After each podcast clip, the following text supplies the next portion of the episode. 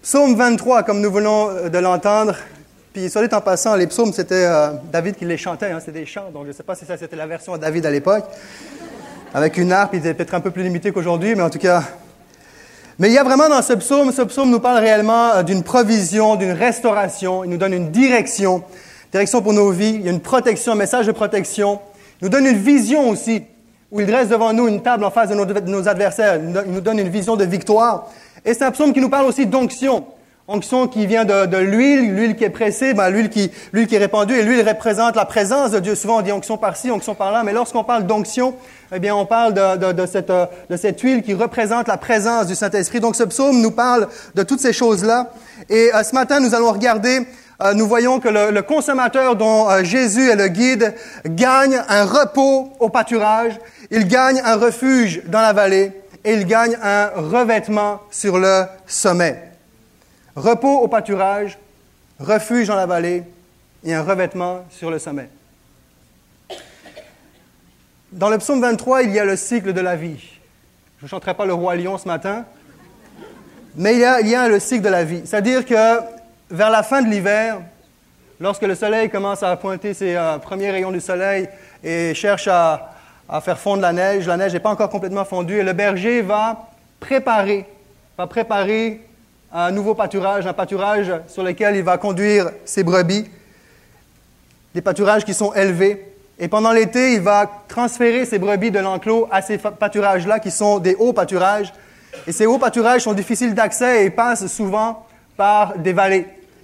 Et durant l'été, lorsqu'ils arrivent justement, donc ils ont passé par la vallée, ils arrivent sur le haut plateau, et alors que c'est l'automne, un peu comme euh, aujourd'hui dans notre saison, lorsque l'automne est avancé et qu'il commence à faire vraiment froid, que le froid commence à mordre, les euh, brebis n'ont pas le choix de retourner, de redescendre et rejoindre leur enclos à la fin de l'automne pour pouvoir aller se réfugier pendant l'hiver. Et ceci nous rappelle les saisons de nos vies, les saisons de nos vies qui sont faites de plateaux reposants, saisons de nos vies qui sont faites de vallées éprouvantes et aussi de sommets exaltants. Et nous avons tous vécu des moments comme ceci, et peut-être que ce matin, vous êtes dans une de ces phases-là de votre vie, ou pour vous, tant mieux si c'est le cas pour vous, ou vous êtes dans un plateau reposant. Et je ne parle pas de plateau dans le sens négatif du terme, mais il y a une accalmie. Hein, le calme après la tempête, le soleil après la tempête. Donc, il y a une accalmie. Il y a un temps de repos, un temps vraiment de ressourcement, de restauration, de renouvellement. Et, plusieurs d'entre vous qui vous êtes joints à l'Église de Portail depuis quelque temps, plusieurs, pas tous, mais c'est, pas rare les personnes qui se joignent, vraiment ont, un arrière-plan, un vécu. Et vous n'êtes pas les seuls, et même des personnes qui sont ici depuis des années.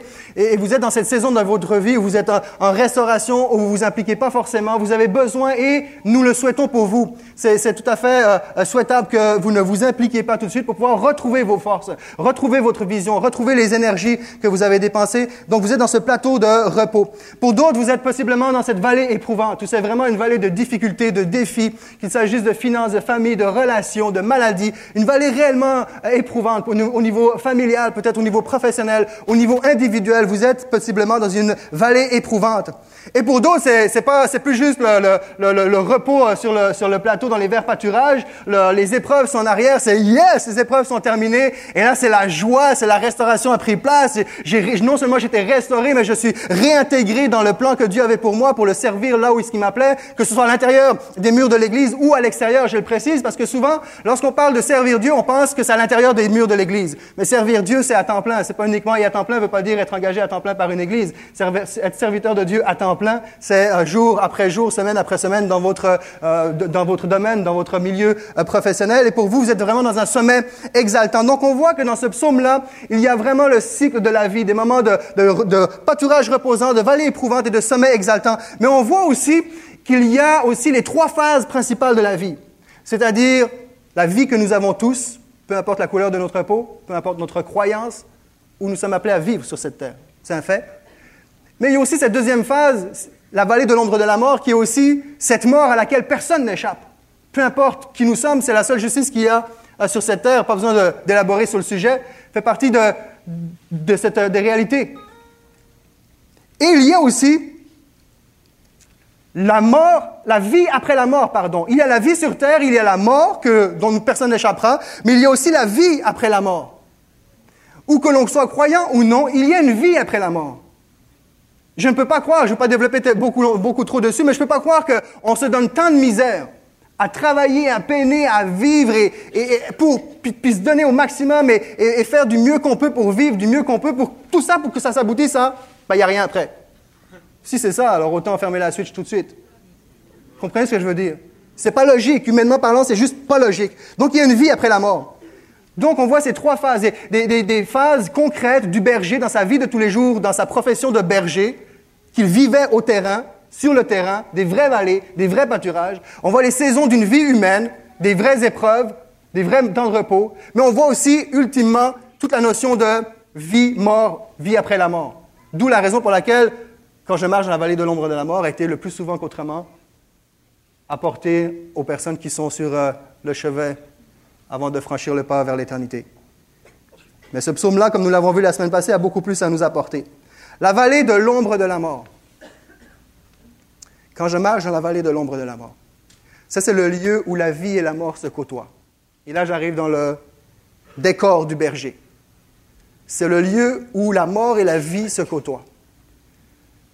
Parce que le berger, lorsqu'il passait par ces vallées-là, c'est pas rare que le ciel au-dessus de sa tête, alors qu'il est dans le fond de la vallée en train de conduire son troupeau, en pleine canicule, le ciel est bleu, il n'y a pas un nuage, et sans avertissement aucun, le ciel commence à se noircir de nuages, il y a une pluie torrentielle qui commence à tomber, et là, c'est littéralement une ombre de la mort.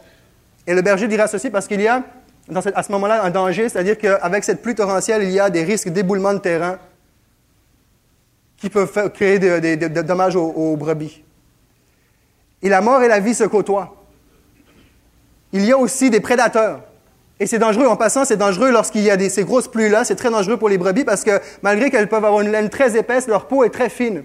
Donc, c'est pas long avant qu'elles peuvent attraper froid et pneumonie jusqu'à mourir. Donc, le berger doit se dépêcher pour mettre à l'abri ses brebis pendant que la tempête fait rage. Et il y a aussi un autre, un autre, une autre réalité, ce sont les prédateurs. Il y a des prédateurs autour qui attendent juste le moment où les brebis vont venir boire dans le torrent. La mort et la vie se côtoient, comme la vie de tous les jours. La mort et la vie se côtoient, ça fait partie du quotidien. Les ténèbres et, l'éternité se côtoient.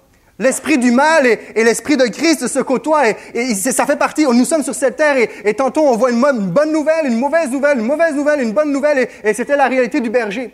Et dans, dans cette vallée-là, il y avait, alors qu'il y avait ces risques d'éboulement de terrain, ces risques de prédateurs, il y avait aussi euh, des torrents rafraîchissants, des ruisseaux, des rivières, une eau rafraîchissante pour les brebis. Donc la vie était là aussi. Et de par le fait même, à cause de cette, de cette abondance, euh, euh, à cause des ruisseaux, ça, ça produisait une, une, végétation abondante, riche pour les brebis qui pouvaient vraiment se, se, se renouveler, reprendre des forces avant de pouvoir poursuivre leur route. Donc réellement, il y avait dans le fond de la vallée la vie où ils pouvaient se désaltérer et une herbe, une, herbe vraiment enrichissante pour, pour leur vie. Donc la vie et la mort se côtoient continuellement. Et c'est nos vies. Et peut-être que tu es dans la vallée de la mort ce matin, tu es dans la vallée de l'ombre de la mort, mais j'aimerais te dire qu'il y a un message de vie pour nous ce matin. Tu dresses devant moi une table. L'ouest des États-Unis et le sud de l'Europe appelle les hauts plateaux d'herbage mesas. Le terme pour appeler les hauts plateaux, les alpages, c'est mesas, qui est le même mot en espagnol. En espagnol, pour appeler une table, on dit una mesa. Una mesa, c'est une table. En Kiswahili, c'est une, qui est une langue africaine, le mot table aussi se dit mesa, qui désigne aussi les hauts plateaux. Et ce mot-là euh, est venu par l'influence des, explorateurs portugais lorsqu'ils ont atteint la côte est de l'Afrique. Mais le point ici, c'est que euh, l'usage de ce terme-là, mesa ou table, est très répandu pour désigner justement un haut pâturage, un haut plateau. Alors, quand David mentionne, parle de dresser une table, il parle littéralement de dresser une table. Il parle de, dresser un pâturage euh, sur un haut plateau, en haut de la vallée. Et ça demandait, on l'a vu euh, il y a deux semaines en arrière, nous l'avons vu, où ça demande du travail. Là aussi, encore une fois, ça demande du travail, où il faut qu'il débrouille ça, il faut qu'il arrache des mauvaises herbes, des plantes vénéneuses, qui peuvent paralyser les brebis si elles les mangent, et même les tuer. Donc, quand le berger, littéralement, était accroupi, et il travaillait toute la journée pour préparer ce pâturage-là, il dressait une table, littéralement, il dresse une table en face des adversaires de, susceptibles d'anéantir ses propres brebis. Donc, quand il parle d'une table, c'est vraiment un haut pâturage. Cette table qui est dressée, on ne peut pas ne pas penser à la table de la Sainte Seine, à la table de la communion, cette table que Jésus a dressée. Et à cette table-là, pas dans ce passage du psaume 23, mais dans la Bible, lorsque les, rois signaient une alliance avec des, euh, rois inférieurs en nombre, en force, en puissance, ils s'asseyaient à cette table-là et signaient des traités d'alliance. Et lorsque leur ennemi arrivait, voyait leur victime assis avec un roi puissant, réputé, eh bien s'arrêtait et les victimes qui étaient victimes pouvaient crier victoire et triomphe. Ils voyaient leur ennemi s'arrêter, ne pouvaient pas aller plus loin parce qu'ils savaient qu'il y avait une alliance qui était faite. Et ça nous rappelle qu'à cette table-là, le dernier repas que Jésus a pris avec ses disciples est cette table où Jésus a commencé à signer une alliance nouvelle avec nous. Une alliance de protection, une alliance de bénédiction, une alliance de salut. Alors on ne peut pas penser, on peut pas penser, ne pas penser à cette table-là qui a été dressée par Jésus. Tu oins d'huile ma tête et ma coupe déborde. on voit un revêtement. Tu oins d'huile ma tête. Alors que dans la vallée, c'était des prédateurs. Sur le haut pâturage, les prédateurs ne sont plus là, ou en tout cas moins, et ce qui fait rage, ce qui, la menace présente, ce sont les insectes, les parasites, les mouches qui s'infilent dans les naseaux et rendent folles les brebis jusqu'à se cogner la tête, et même certaines peuvent mourir. Et c'est là que le berger, les bergers font encore aujourd'hui, il y a plusieurs potions différentes, mais une des potions, c'est du soufre et du goudron. Et ils enduisent ça de la tête, euh, cette, potion-là sur la tête des brebis, ce qui éloigne les animaux, les insectes, les parasites, et ça leur permet de pouvoir être vraiment tranquilles et pouvoir brouter tranquillement. Et c'est ça qui tu oins d'huile ma tête. Et nous avons besoin dans nos vies de cette onction-là. Nous avons besoin dans nos vies continuellement que le Seigneur nous oigne, nous oigne, nous oigne, je ne sais pas comment est-ce qu'on dit, mais vous avez compris ce que je veux dire, nous, nous, nous de sa présence, nous revête de son esprit, nous revête de sa sagesse, nous qualifie afin que nos pensées soient protégées face aux insectes et aux, parasites que, que, nous pouvons euh, voir durant, euh, le, dans, dans, le cours d'une vie. Tu oins d'huile ma tête et ma coupe déborde. Et là, on est à la table. À partir de maintenant, est-ce que vous êtes prêts? Sommes-nous prêts à nous laisser déranger?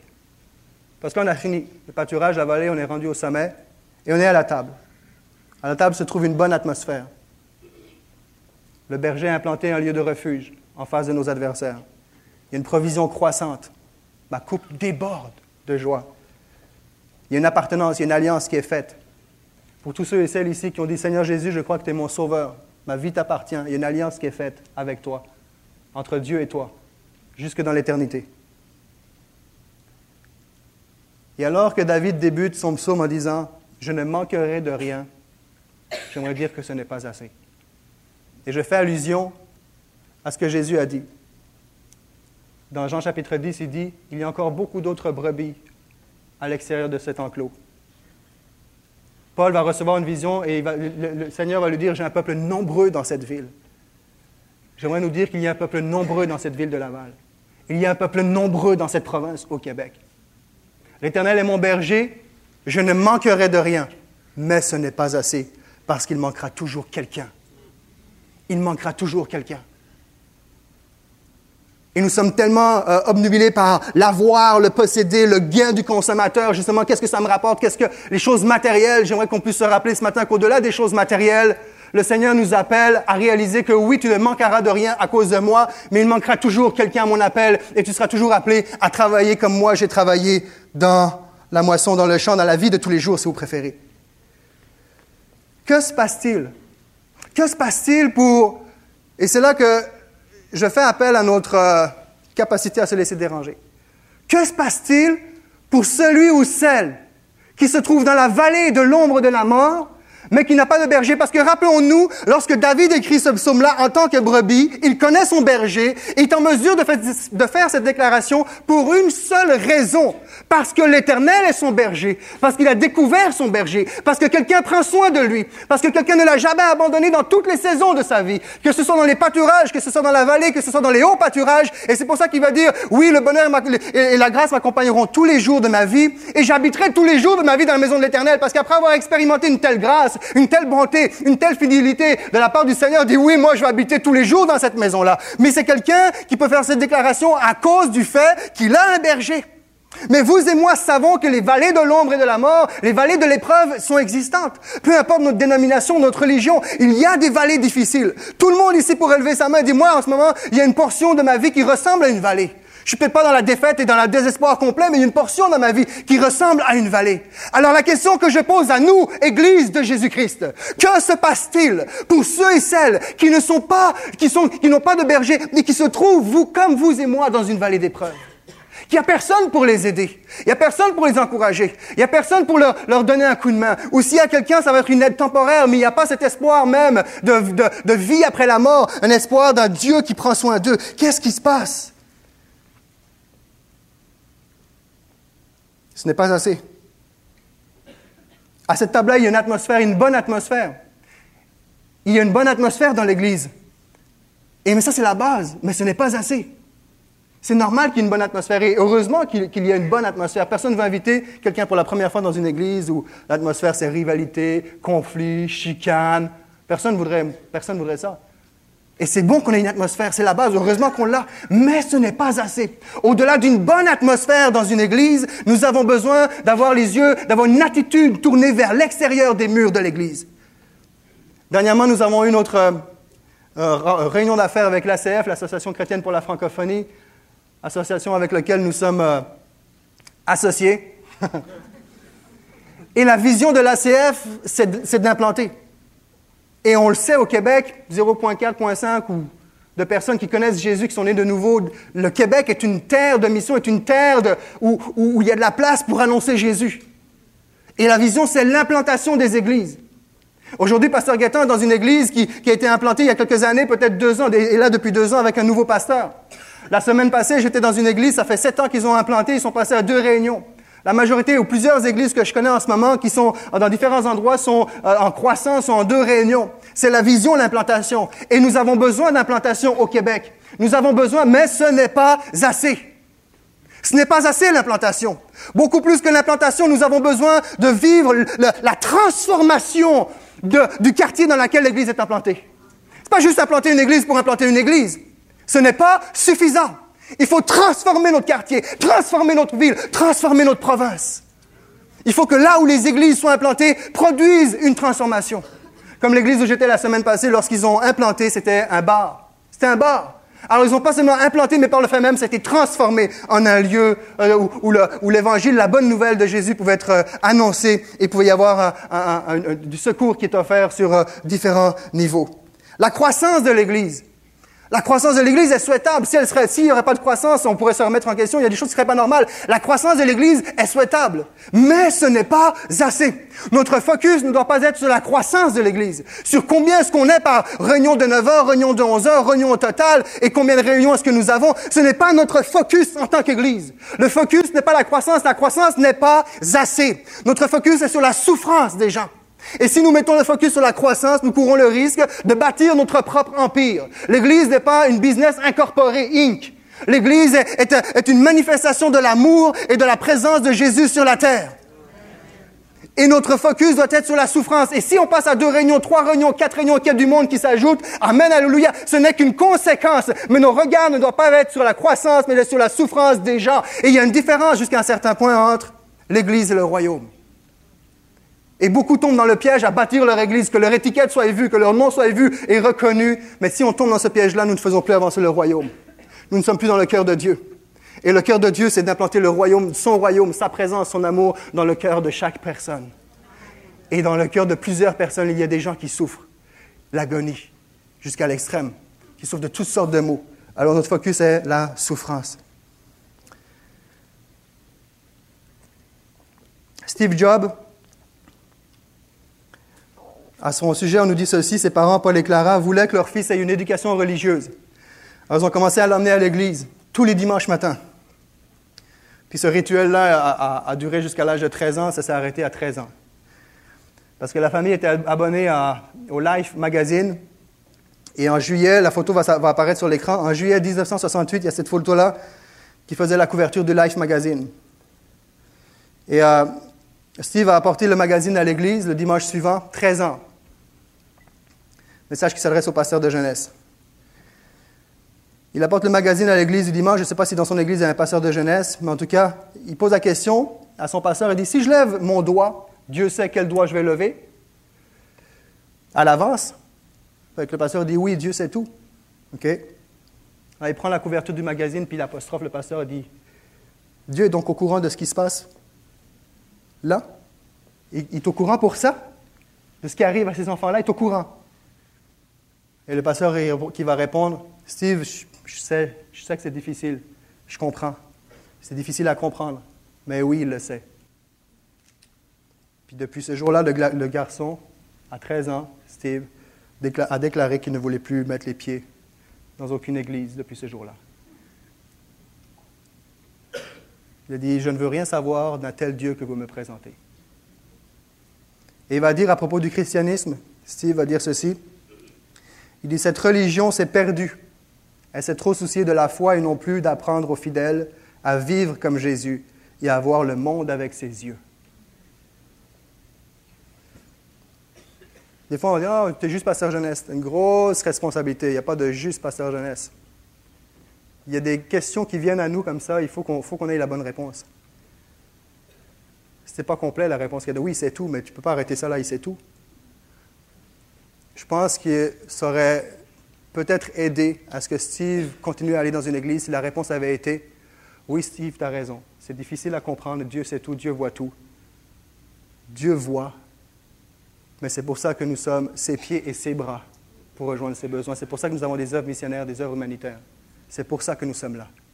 Je pense qu'une réponse comme celle-ci aurait pu augmenter les chances de ce que cet homme-là reste. Il c'est ça le Dieu que vous me présentez? Ça ne m'intéresse pas. Tu es peut-être dans une vallée en ce moment, puis tu dis, c'est ça le Dieu que vous me présentez, il voit la souffrance, l'injustice de tout ce qui se passe là. Ça ne m'intéresse pas. On va te dire que Dieu est concerné pour ce que tu vis et que nous sommes appelés à être ses bras. J'aimerais vous présenter un vidéo. Vous savez, je crois, on ne se consulte pas, hein, les pasteurs, pour faire nos messages. On le sait, on va dire, bon, je vais prêcher sur tel sujet, mais on ne prémédite pas certaines, certaines choses comme quelle vidéo on va présenter ou autre.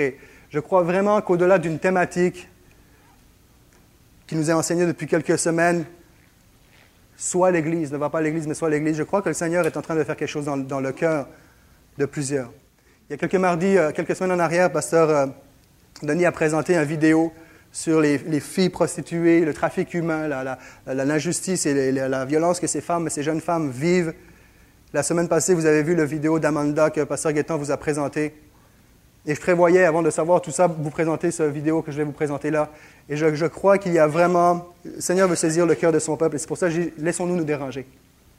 Mais que nous puissions réaliser que il y a une vallée, il y a des réalités, et que notre mission est d'être les bras et les pieds de ces pour ces personnes-là. Je vous invite à regarder cette vidéo. Et au-delà du style de, chant, c'est un montage, c'est un clip vidéo, un montage, au-delà du style et de notre opinion du chanteur, si vous le connaissez, je vous invite vraiment à écouter les paroles et d'entendre la réalité qui est, frappante. Et si vous avez des jeunes enfants, fermez-leur les yeux, faites quelque chose parce que je vous avertis, c'est choquant. Vidéo.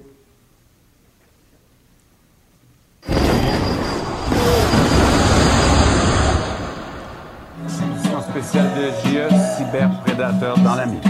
Bonsoir. Les images et les propos que vous allez voir et entendre à l'émission risquent de vous choquer, surtout si vous avez des adolescents, car le leurre d'enfants constitue l'une des plus répugnantes formes de criminalité et malheureusement, ben, il s'agit du crime qui connaît la plus forte croissance au Canada actuellement. Ben, les prédateurs sexuels n'ont plus besoin de rôder autour des écoles et des parcs pour approcher des enfants. Ils utilisent désormais Internet. Plus facile, plus efficace et leurs victimes n'ont parfois que 10 ans. On entend souvent parler de cyberprédateurs. Ils montent à l'œuvre, ils sont rusés, manipulateurs, ils sont menteurs.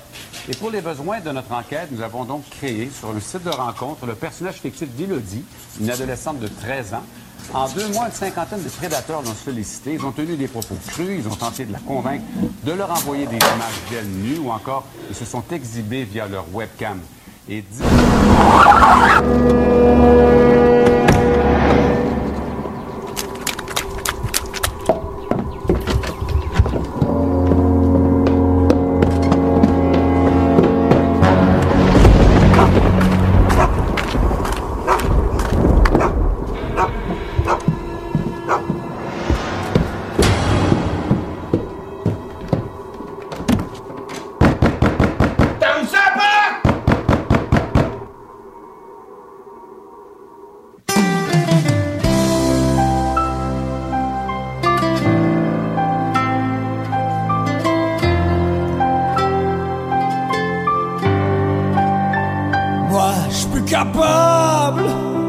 d'entendre dire que des enfants se font abuser. Puis ça me fait mal quand je pense à ça. Imaginez ces enfants-là.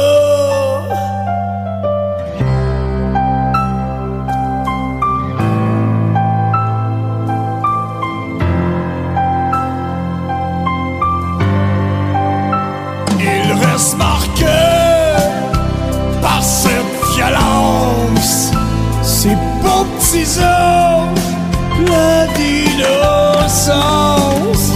Y'a même des peurs.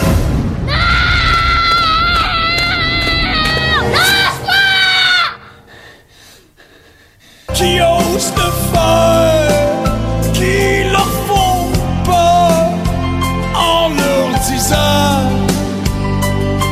de se taire.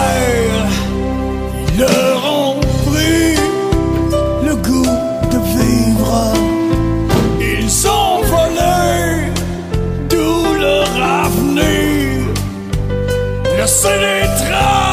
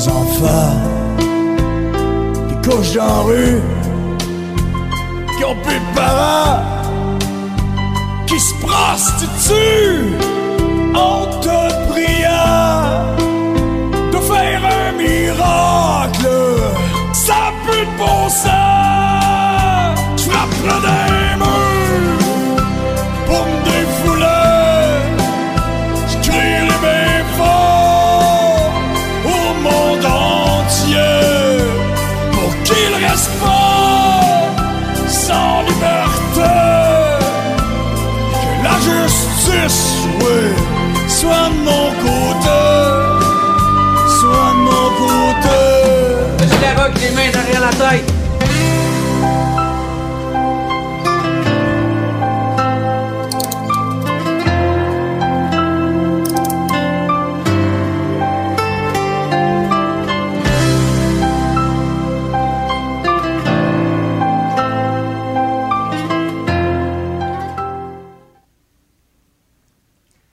frappe dans cette vidéo, c'est évidemment la vidéo en tant que telle. Mais ce qui me frappe, c'est c'est le cri d'un non-croyant. Ou il croit en Dieu à sa façon. C'est un cri. Encore une fois, ce n'est pas tout le monde qui vit ça. Mais c'est le taux de criminalité qui est le plus en augmentation. Et on ne peut pas rester juste là et. C'est un cri. Et si on ne répond pas à ce cri-là ou aux autres cris, moindre ou plus, plus grand, plus important, si on ne répond pas à ce cri-là, je vais dire, on passe à côté de notre mandat, mais c'est même pas vrai. On passe même pas à côté de notre mandat. Parce que c'est n'est pas une question de mandat, c'est pire que ça. venir en, en aide aux personnes, c'est pas une question de mandat, c'est pas une question de mission, c'est pas une question de projet, c'est notre raison d'être en tant qu'Église. La raison d'être de l'Église, la raison d'être de la bénédiction que nous avons eue, c'est oui, nous sauver. Il y a plein de passages dans la Bible qui nous le rappellent. La raison d'être de l'Église, c'est d'aller dans la vallée. La raison d'être de l'Église, c'est de prendre soin de l'orphelin. La raison d'être de l'Église, c'est de, de, tendre une main à ceux qui sont rejetés. Alors, c'est pas juste qu'on passe à côté de notre mandat, c'est qu'on oublie notre raison d'être si on ne fait rien. Il y a un cri, et je crois que le plus grand gain du consommateur de la présence de Dieu, oui, c'est un repos, oui, c'est un refuge, oui, c'est un revêtement, mais le plus grand gain du consommateur de la présence de Dieu, c'est d'arracher des victimes aux ténèbres, d'arracher des victimes à l'abus, d'arracher des victimes à, la, violence, d'arracher des victimes à la pauvreté. Ça, c'est le plus grand gain de celui qui connaît le Seigneur Jésus. Le plus grand gain que je pourrais avoir, c'est avoir arraché des personnes euh, qui sont dans la misère, qui sont dans le trouble. Et on s'entend qu'ici, la misère, on peut être milliardaire et complètement profondément angoissé. Et tu peux être le plus grand des pauvres, avoir une paix incomparable parce que tu as découvert le vert pâturage de la présence de Dieu. Donc, ce n'est pas une question de moyens financiers, mais il y a un prix à ça. Et je, je, salue chaque personne qui déjà s'implique dans chaque endroit, mais je crois que le Seigneur est en train de nous dire, ce que je vous êtes en train d'entendre depuis quelques semaines, c'est pas juste une thématique, va à l'église, soit pas à l'église, c'est pas juste une, série de sermons bien structurés et tout. Au-delà de ça, il y a le cœur de Dieu qui dit, arrêtez d'aller à l'église, et je fais le joint avec ce que nous entendons. Nous sommes une grande famille ici, et je crois qu'il y a un message de la part du Seigneur qui est lancé à sa grande famille ici du portail, il a arrêté, et soyons l'église dans la vallée. Mais il y a un prix à ça. Parce qu'il y a deux semaines en arrière, je suis allé à la cuisine Option, option Rive-Nord, puis en passant, quand on donne une boîte, et je fais pas de publicité ici, mais quand on, on contribue à une œuvre comme Option Rive-Nord pour les boîtes à lunch ou nourrir des enfants, c'est pas juste une boîte à lunch. Il y a derrière ces enfants-là, j'avais déjà parlé avec euh, Mme Hélène Réaume, qui, il y a des situations de vie qui sont abusées, des, des, des enfants qui sont abandonnés, qui n'ont pas de parents, qui sont tout seuls. Et là où il y a la pauvreté, il y a un stress sur les parents. Et là où il y a ce stress-là, il se manifeste comment? Bien souvent avec la violence. C'est pas juste une boîte à lunch. C'est qu'il y a des vies, il y a des âmes, il y a des, des enfants qui, qui crient. Qui, y a-t-il quelqu'un qui va me répondre? Y a-t-il quelqu'un qui va me dire? Y a-t-il un, y a un Dieu? Je parle en québécois ce matin. Quand je me fâche, je parle en québécois. Est-ce qu'il y a quelqu'un? Et là, il y a deux semaines en arrière, je suis allé euh, dire bonjour. Je commençais ma, ma, journée, je suis allé dire bonjour à, à Francine qui est en arrière. Je dis comment ça va?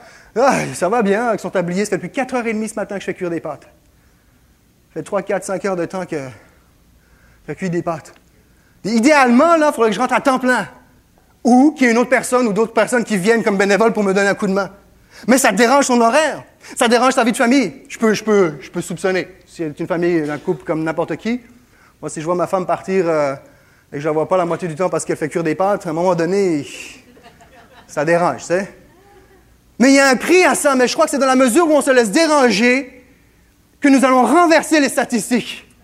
Et on entend dans ce cri-là, c'est pas contre Dieu qu'ils ont le Seigneur, Seigneur, j'ai peur. Il parle à Dieu. C'est face à l'Église. Le défi est face à l'Église. Mais je crois que là où il y a une Église qui est impliquée, qui se retrousse les manches, qui va dans la vallée, je crois qu'il y a un peuple québécois qui va dire, oh yes, la même façon que Steve Jobs a dit, je ne veux pas de ce Dieu-là. Il y a des Québécois qui vont dire, c'est ce Dieu-là que je cherchais depuis des années. Et peut-être que tu es dans une vallée, peut-être que c'est pas si extrême que ce que nous venons de voir. Peut-être que ton mari, ta femme est prise avec une maladie X ou Y. Peut-être que tu es dans un burn-out, dans une dépression. Peut-être que tu as perdu ton emploi. Tu es dans une vallée. Il y a le vide se fait autour de toi, tu es dans une vallée. Et regardez ici, le prochain, la prochaine diapo. Quand je marche dans la vallée de l'ombre de la mort, je ne crains aucun mal. Et remarquez ici le degré de relation qui vient de s'installer. Car tu es avec moi. Il ne dit pas il est avec moi. Parce que si vous regardez les versets précédents, il me conduit vers des pâturages. Il me dirige près des eaux paisibles. Il rassasie mon âme. Il fait ceci, il fait cela. Là, on n'est plus dans le il. Il dit, tu es avec moi. Il dit pas sa houlette, il dit ta houlette, ton bâton. Tu dresses une table devant moi. Tu oins huile, de huile ma tête. Ce que j'aimerais te dire, est ce que ce passage-là nous dit, c'est que lorsque tu es dans le pire moment de ta vie, c'est là qu'il y a une intimité qui s'installe entre le, berger et la brebis. Dans le pire moment de ta vie, le Seigneur Jésus n'est pas en haut et dit, et nous avons, un slogan, le slogan de l'Église ici, c'est entrer dans la vie, mais dans la pensée ici, pastorale, ce n'est pas entre dans la vie, ok, viens-t'en. Puis la personne, elle essaie de monter, puis tombe, rechute, remonte, rechute. Ok, viens-t'en, go, go, ok, tu es presque, go, go, go, go, go, ouais, ouais, bon garçon. C'est pas ça l'idée. Jésus n'est pas en train de faire ça. Jésus n'est pas en train de dire, donne-toi un coup de pied, allez, go, go, go, il y a des beaux pâturages en haut, viens-t'en. Non, Jésus, ce qu'il fait, c'est ce qu'il a fait pour toute l'humanité. Il descend dans la vallée avec toi, il te met son, bras autour de toi, il dit, oh, je suis avec toi, je suis avec toi. Là où tu te trouves, je suis avec toi. Dans ta situation de couple, ton épouse, ton mari est malade, tu perds ton travail, tu es tout seul, tu sais pas comment tu vas t'en sortir, tu es en pleine faillite, tu te poses une question. C'est ce matin, peut-être tu dis, est-ce qu'il y a une vie après la mort? J'aimerais te dire oui, il est avec toi dans le pire tourment de ta vie. Alors qu'on pense que c'est là que Dieu est loin, eh bien au contraire, c'est là qu'il est tout proche, c'est là qu'il sert contre toi et dit, je suis avec toi. Et c'est pour ça que ce degré-là, et, et David fait cette expérience-là, il va dire, oui, tu es avec moi. Et c'est pour ça qu'il va dire après, tous les jours de ma vie, je veux rester avec toi. Tous les jours de ma vie, je veux demeurer dans ta présence. J'aimerais inviter les musiciens à venir me rejoindre. Nous avons besoin d'avoir les yeux non pas sur la croissance, mais sur la souffrance des gens. Au-delà d'une appartenance à une église, nous avons besoin d'une délivrance. Il y a des gens qui ont appartenu ou qui appartiennent aux alcooliques anonymes, puis ça fait des années, mais ils sont toujours dépendants, toujours accrochés. Il y a des personnes qui ont fait partie d'une équipe de sport, qui ont remporté des médailles, qui ont fait la, une des journaux, puis avec le temps, ce n'est plus le cas, mais appartiennent toujours à l'équipe de sport. Mais ce n'est pas suffisant. Tu ne veux pas juste appartenir à une équipe de sport, tu veux que cette équipe gagne, remporte. Et je crois qu'on n'est pas juste appelé, et c'est une bonne chose d'appartenir. L'appartenance à une église est importante. Là, tu peux trouver conseiller, fraternité, soutien, écoute. Mais plus que ça, ce n'est pas assez. Nous avons besoin d'une délivrance. Et là, moi, je ne peux pas faire grand-chose parce que c'est Dieu qui le fait. Je peux juste vous dire qu'il est capable de le faire. Moi, je vais juste dire ce matin, il peut le faire. Mais c'est lui qui le fait. Et il le fait. Il loin d'huile ma coupe. Ma tête, pardon. Il loin d'huile ma tête. Cette huile dont nous avons besoin pour protéger nos pensées, mais aussi avant de descendre dans la vallée, nous avons besoin d'être revêtus de l'onction, de la présence, de la qualité, de la qualification, pardon, de la capacité de Dieu pour aller dans la vallée et ne pas travailler avec nos propres forces. Il y a des hommes et des femmes ici ce matin, je crois que le Seigneur veut oindre, veut renouveler, veut fortifier. Et la Bible dit que l'onction, la présence de Dieu, c'est ce qui brise les jougs de l'esclavage. Jésus, en parlant de lui-même, va dire, l'Éternel m'a oint pour délivrer les captifs pour annoncer, proclamer une bonne nouvelle. Jésus qui était sur, euh, au sommet de sa vie, au plateau, dans le, le, haut alpage de sa vie, de son ministère sur le mont Golgotha, donne sa vie pour toi et moi et va plonger dans la vallée de l'ombre de la mort. Mais juste avant, il va aller dans le jardin de Gethsemane. Il va être pressé de tout son jus jusqu'à saigner des grumeaux, intercédant pour vous et moi. Il est comme cette, cette olive qui est broyée dont l'huile coule. Et aujourd'hui, il dit, il y a une onction pour toi. J'ai souffert suffisamment pour que ce matin, tu puisses bénéficier de cette huile qui guérit, de cette huile qui change.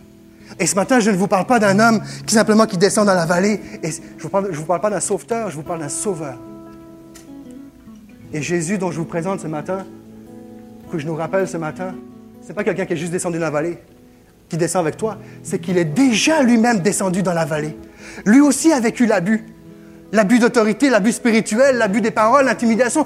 si quelqu'un a vécu l'abus et c'est bien lui, il sait de quoi est-ce que tu vis en ce moment. L'abandon, la trahison, la pauvreté. Jésus a vécu tout ça mais il était dans la vallée de l'ombre de la mort. Il est ressuscité d'entre les morts. Et lorsqu'il descend ce matin dans ta vallée, là, où est-ce que tu te trouves, ce n'est pas juste comme un simple homme. Il descend comme un ressuscité, comme le ressuscité, avec toute l'onction, la présence dont tu as besoin en ce moment pour recevoir la paix, la guérison, la délivrance. Et je déclare délivrance dans ce lieu ce matin. Au-delà d'une appartenance, j'appelle la délivrance de Jésus dans ce lieu pour ta vie ce matin. Est-ce qu'on peut se lever ensemble?